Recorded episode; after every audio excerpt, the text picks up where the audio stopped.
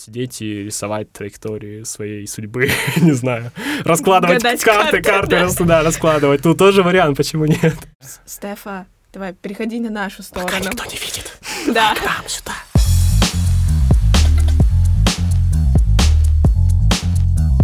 Всем привет! Это подкаст Высшей школы экономики «Поступай, как знаешь». Меня зовут Данил Остапов. А я Стефа Харска. Всем привет. Я студент-второкурсник вышки и автор телеграм-канала «Понаехавший» о переезде, жизни и учебе в Москве. А еще тот, кто, наверное, может считать себя успешно поступившим студентом. Ну, а я учусь в 11 классе лицея Высшей школы экономики, и поступление успешное мне еще предстоит. Я надеюсь, во всяком случае. Да, и в этом подкасте мы будем в режиме реального времени рассказывать о сложностях, с которыми Стефа сталкивается в процессе поступления, анализировать эти сложности, ну и преодолевать их, конечно. А еще в каждом эпизоде мы будем звать эксперта в области поступления и задавать ему сложные каверзные вопросы, которые беспокоят всех старшеклассников, таких как я. Но сначала просто поговорим.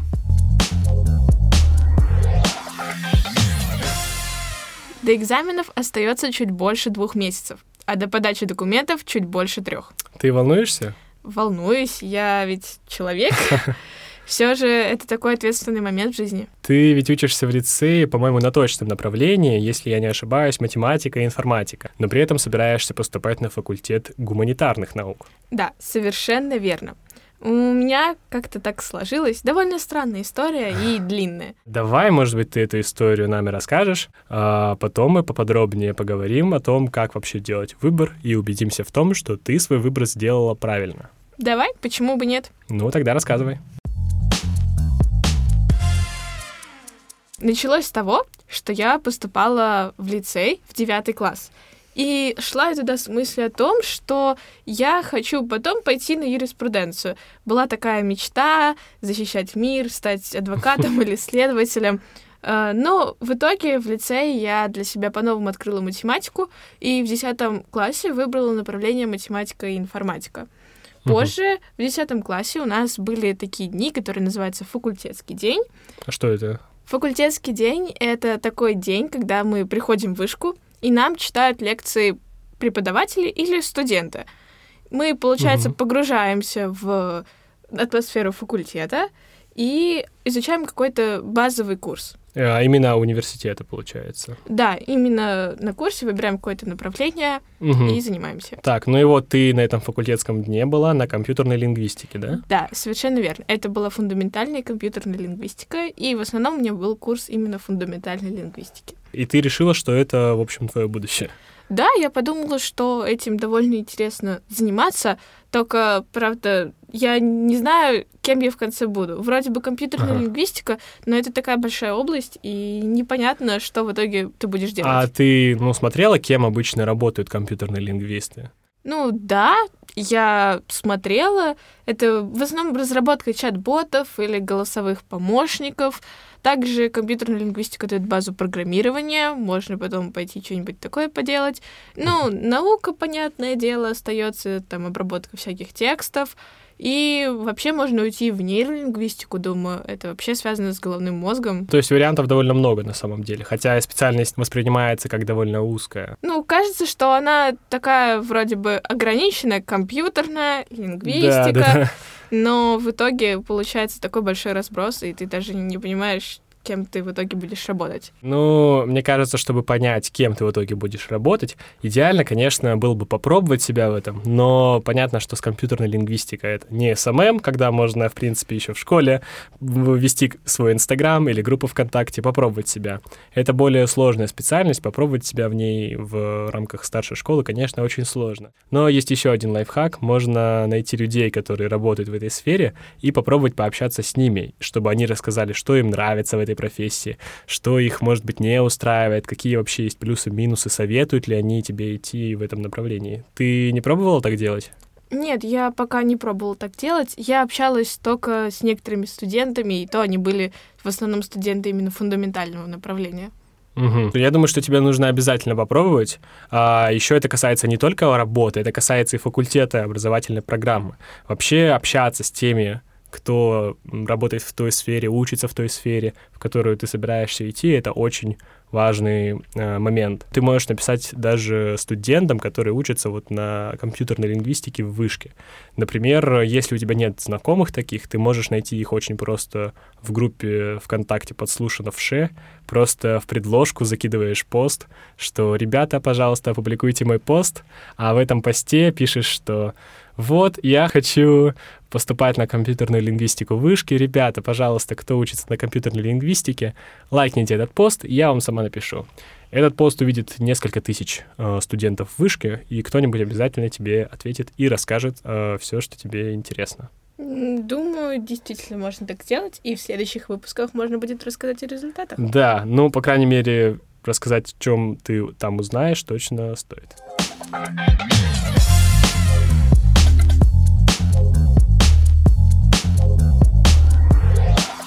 Это все круто, и я рада, что определилась с направлением. Но мне жаль, что свой выбор я сделала немножечко поздно.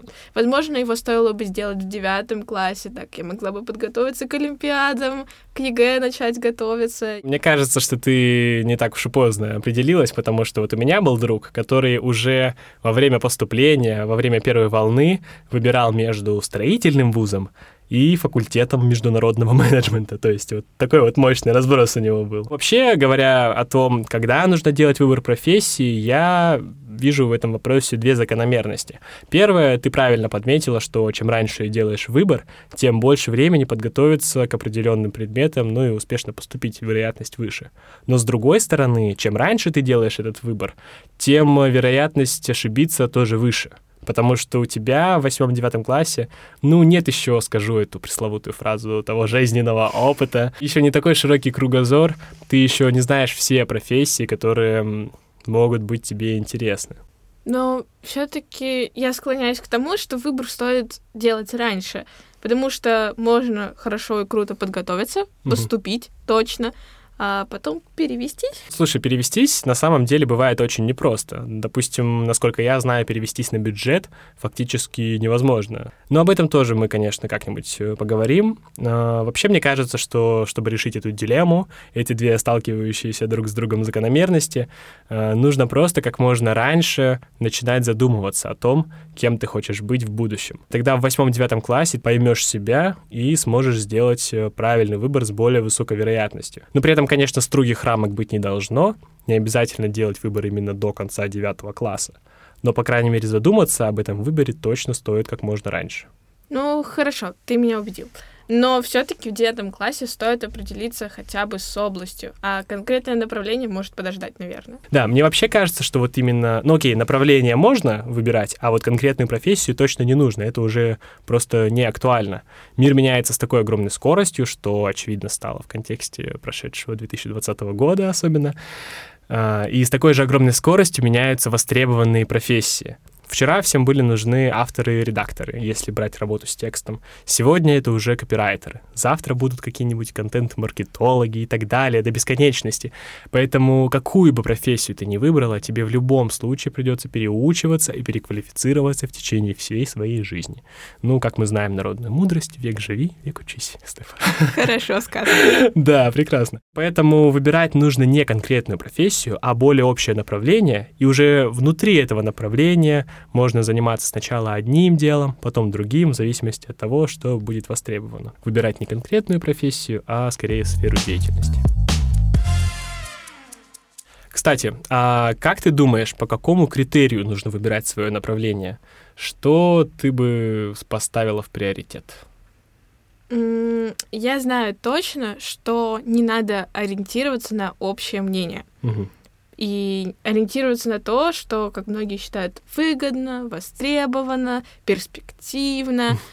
Нужно ориентироваться на себя все-таки. Это же ты будешь этим заниматься, твоя жизнь, и тебе ее ломать дальше. Да, да.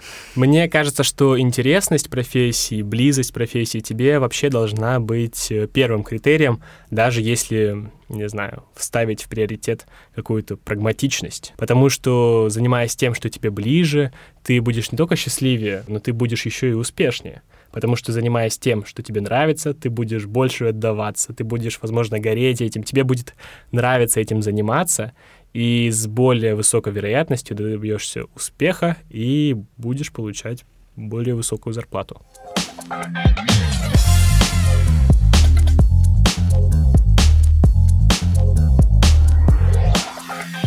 Кстати, почему тебе компьютерная лингвистика показалась такой близкой и интересной?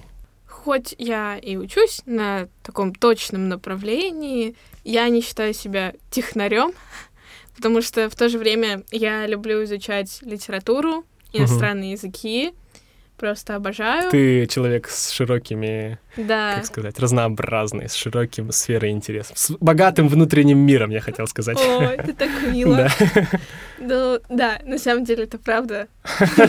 Я не буду этого скрывать и скромничать. Да. Вот. Мне нравится изучать разные дисциплины, и я такой человек, который не любит изучать два дня подряд одно и то же. А как раз на направлении компьютерная лингвистика идет все вместе. То есть в один день ты можешь изучать программирование и высшую математику какую-нибудь, uh-huh, uh-huh. а на следующий день у тебя может идти синтаксис, там социолингвистика, второй иностранный язык, и ты так между двух огней такой, оп, на литературу, там, гуманитарий, оп, а сегодня я выбираю быть технарем. Я в девятом классе руководствовался совсем другим критерием на самом деле. Я тогда выбирал между менеджментом, куда в итоге поступил, и журналистикой. И вот, сидя на одном из уроков, скрывая свой телефон от учителя, я смотрел среднюю зарплату журналистов и среднюю зарплату топ-менеджеров. Ну и, как несложно догадаться, топ-менеджеры обгоняли, причем сильно обгоняли. И я такой, ну, в смысле, я-то миллиардером быть хочу. Так что я журналистом быть не могу. Но сейчас я понимаю, что я мыслил довольно узко, потому что если журналисты зарабатывают действительно не так много, то, например, блогеры, авторы контента, контент-маркетологи, там, медиа-менеджеры, они гораздо более востребованы. И в то же время они довольно близки к э, журналистике. То есть мне кажется, что идти нужно в том направлении, которое тебе нравится, а прибыльная профессия в этом направлении уж как-нибудь найдется.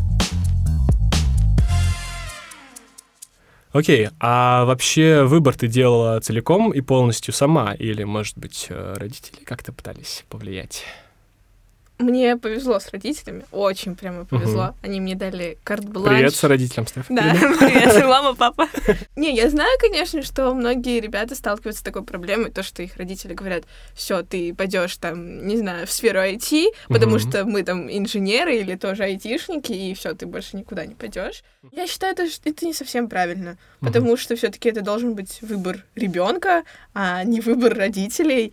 И в этом плане спасибо, мама, папа. Да, знаешь, вот в моем случае, наверное, еще одной причиной, почему я выбрал менеджмент, а не журналистику, было как раз то, что мой отец, он, кстати, сам журналист, что интересно, говорил мне, что в журналистику идти не надо. То есть, сынок, я вот там был, тебе туда не надо. Поверь мне и моему опыту, вот иди туда, вот экономика, бизнес, вот эти вот все дела. А, хотя иногда на самом деле у него случались порывы, типа прочитал мое какое-нибудь хорошо написанное сочинение по русскому языку или по литературе. Гений. И да-да-да, такой, слушай, давай я покажу его нашему редактору, пойдешь к нам в студию, посмотришь, как там все работают, вообще, может, тебе понравится, то что-нибудь сделаешь. Но уже на следующий день Данил, журналистика, табу, и все. И, конечно, он не то чтобы давил, это было мнение, но оно было так ярко выражено, что я думаю, что оно тоже на меня повлияло. И в том смысле, что я отказался от такой более творческой сферы. Но ведь ты ведешь свой телеграм-канал и а, записываешь вроде как подкаст здесь со мной. Да, да, да. На самом деле творческое начало во мне все-таки победило, одержало верх. Ну, вообще, чтобы избежать таких качель, которые были у меня, мне кажется, нужно кое-что понять. Выбор профессии — это первый, скажу это умное слово, экзистенциальный выбор, который влияет на всю твою дальнейшую жизнь. И раз речь идет о твоей жизни, ты ответственность за этот выбор ты должен целиком и полностью нести самостоятельно. То есть родители, там, друзья, знакомые, какие-нибудь статьи в интернете, вот с этими зарплатами журналистов и экономистов. И даже наш подкаст на самом деле только дают советы. А выбор ты должен делать целиком и полностью независимо. Ну, короче, прислушивайся к другим, но поступай, как знаешь. А, я хочу обратиться ко всем родителям, пожалуйста, не давите на нас, на своих родненьких деточек.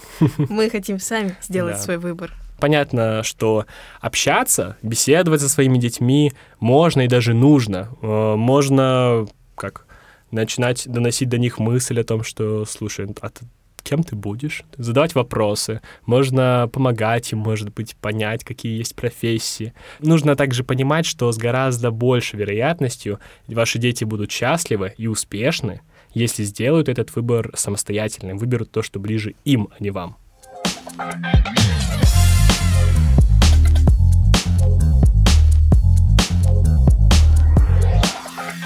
Ты сделала выбор сама.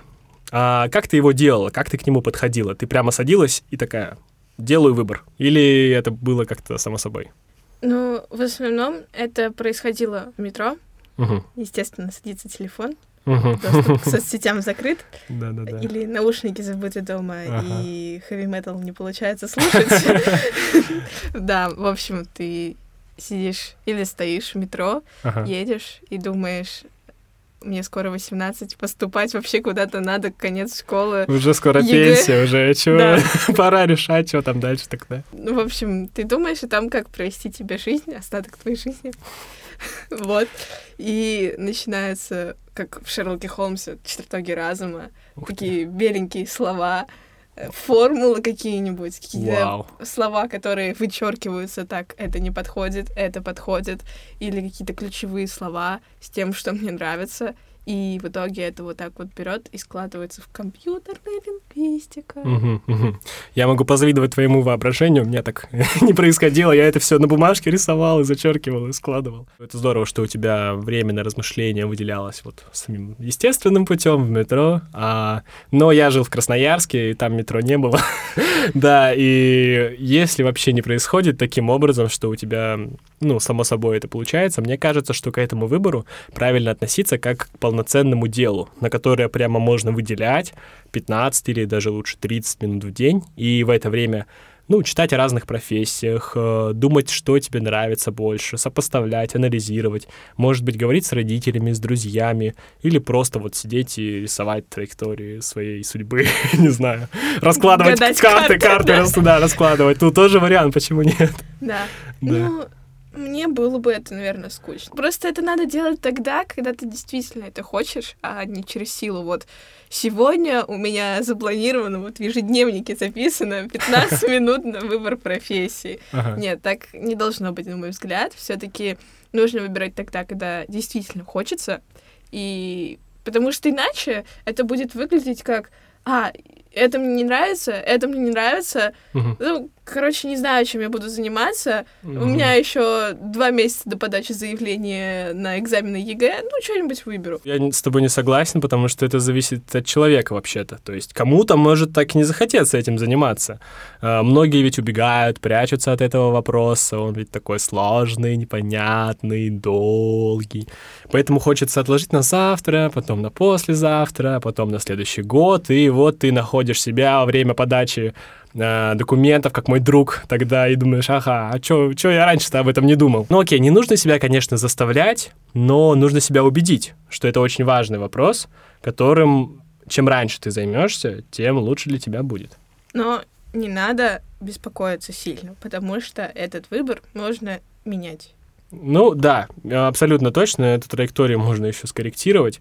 Да, я вот, допустим, в девятом классе в итоге выбрал менеджмент, начал участвовать в олимпиадах, и вот в одиннадцатом классе я стал призером в Олимпиаде «Высшая проба» по предмету «Основы бизнеса», и она давала мне поступление в Высшую школу экономики без ЕГЭ. И добившись этой цели, которой я шел два года, которой я жил два года, появилось свободное время, я начал рефлексировать, задумываться и понял, что вот тогда, в девятом классе, видимо, я сделал неправильный выбор, потому что мне все-таки нравится что-то более творческое, что-то связанное с текстами, может быть. И тогда я подумал, что это просто трагедия, потому что я уже не мог выбрать другие предметы для ЕГЭ, я уже не мог выбрать литературу и сдать ее, потому что это в феврале уже все прошло. Все, моя судьба, моя судьбинушка на этом. Я ошибся. У меня была неделя такой легкой депрессухи. Но сейчас я понимаю, что это все очень глупо и странно, потому что в итоге я вот учусь на менеджменте, да, но я веду свой телеграм-канал. Записываешь подкаст. Записываю подкасты, да. ну, то есть я сумел как-то нормально совместить свое обучение и свое увлечение. Но ты рассматриваешь работу с текстом скорее как хобби? Ну, я не знаю. На самом деле, запросто она может стать моей профессией или частью моей профессии.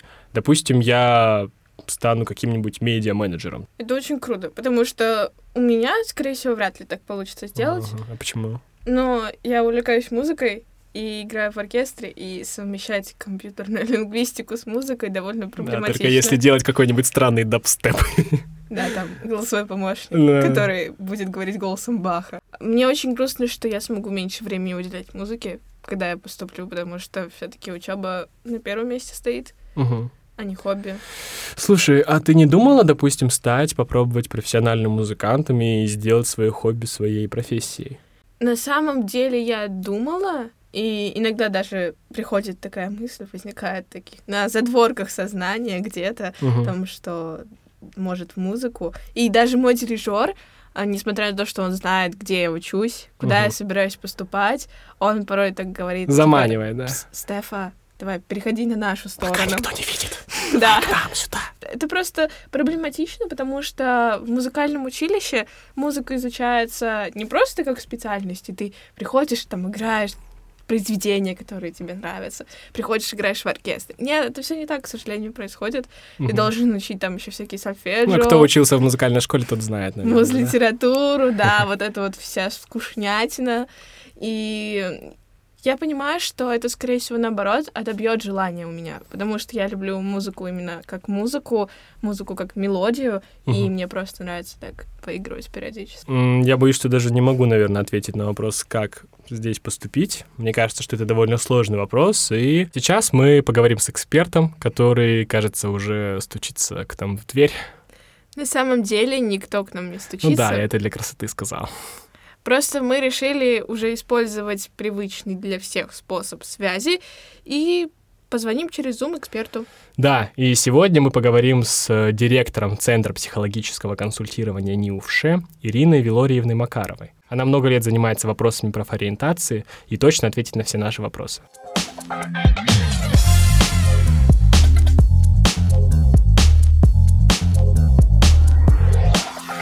Да, Ирина Вилорьевна, добрый вечер. Вот мы сейчас просто с Данилом обсуждали, как э, примирить хобби и свое профессиональное направление, на которое человек собирается поступать, и что делать, если они мешают друг другу, и их вообще сложно совмещать, прям вообще параллельные прямые. Вообще очень хорошо иметь хобби, которое абсолютно параллельно вашей профессии.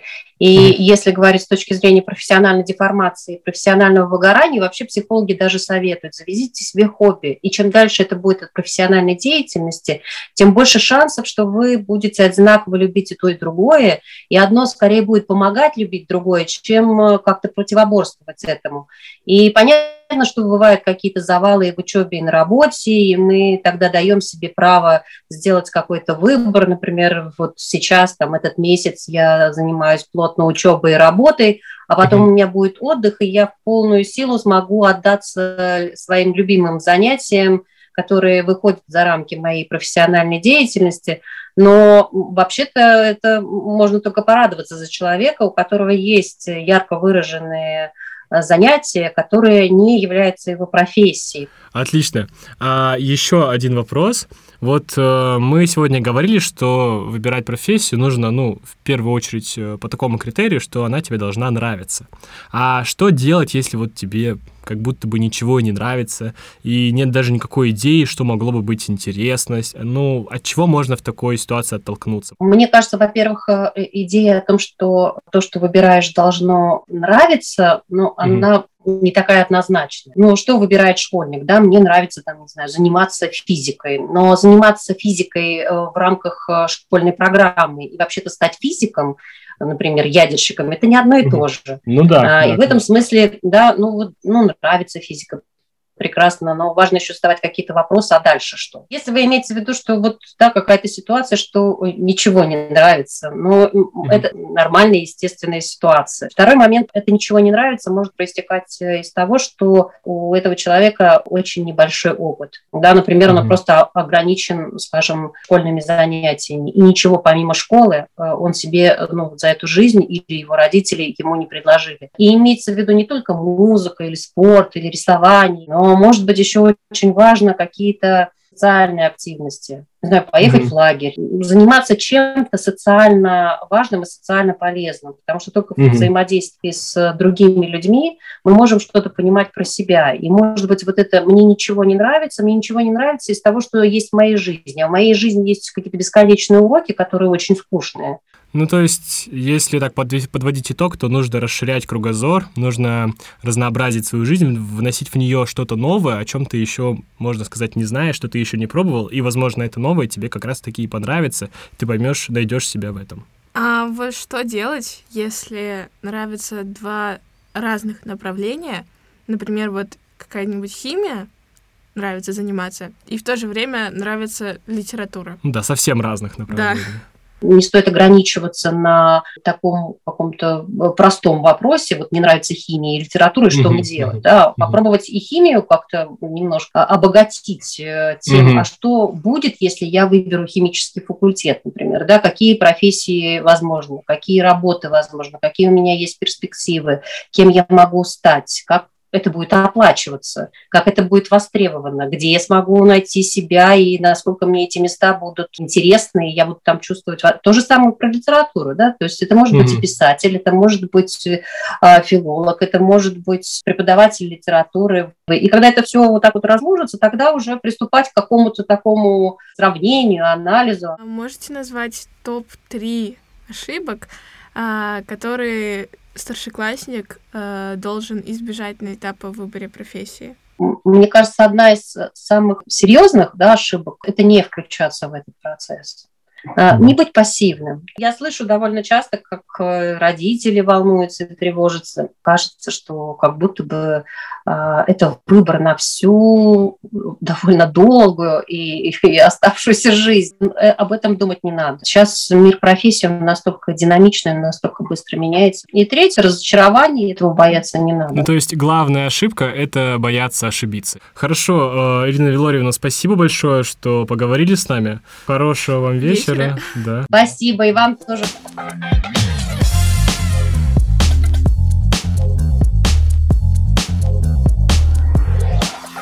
Ну что, какие у тебя мысли после нашего разговора с Ириной Вилорьевной и вообще после нашей беседы?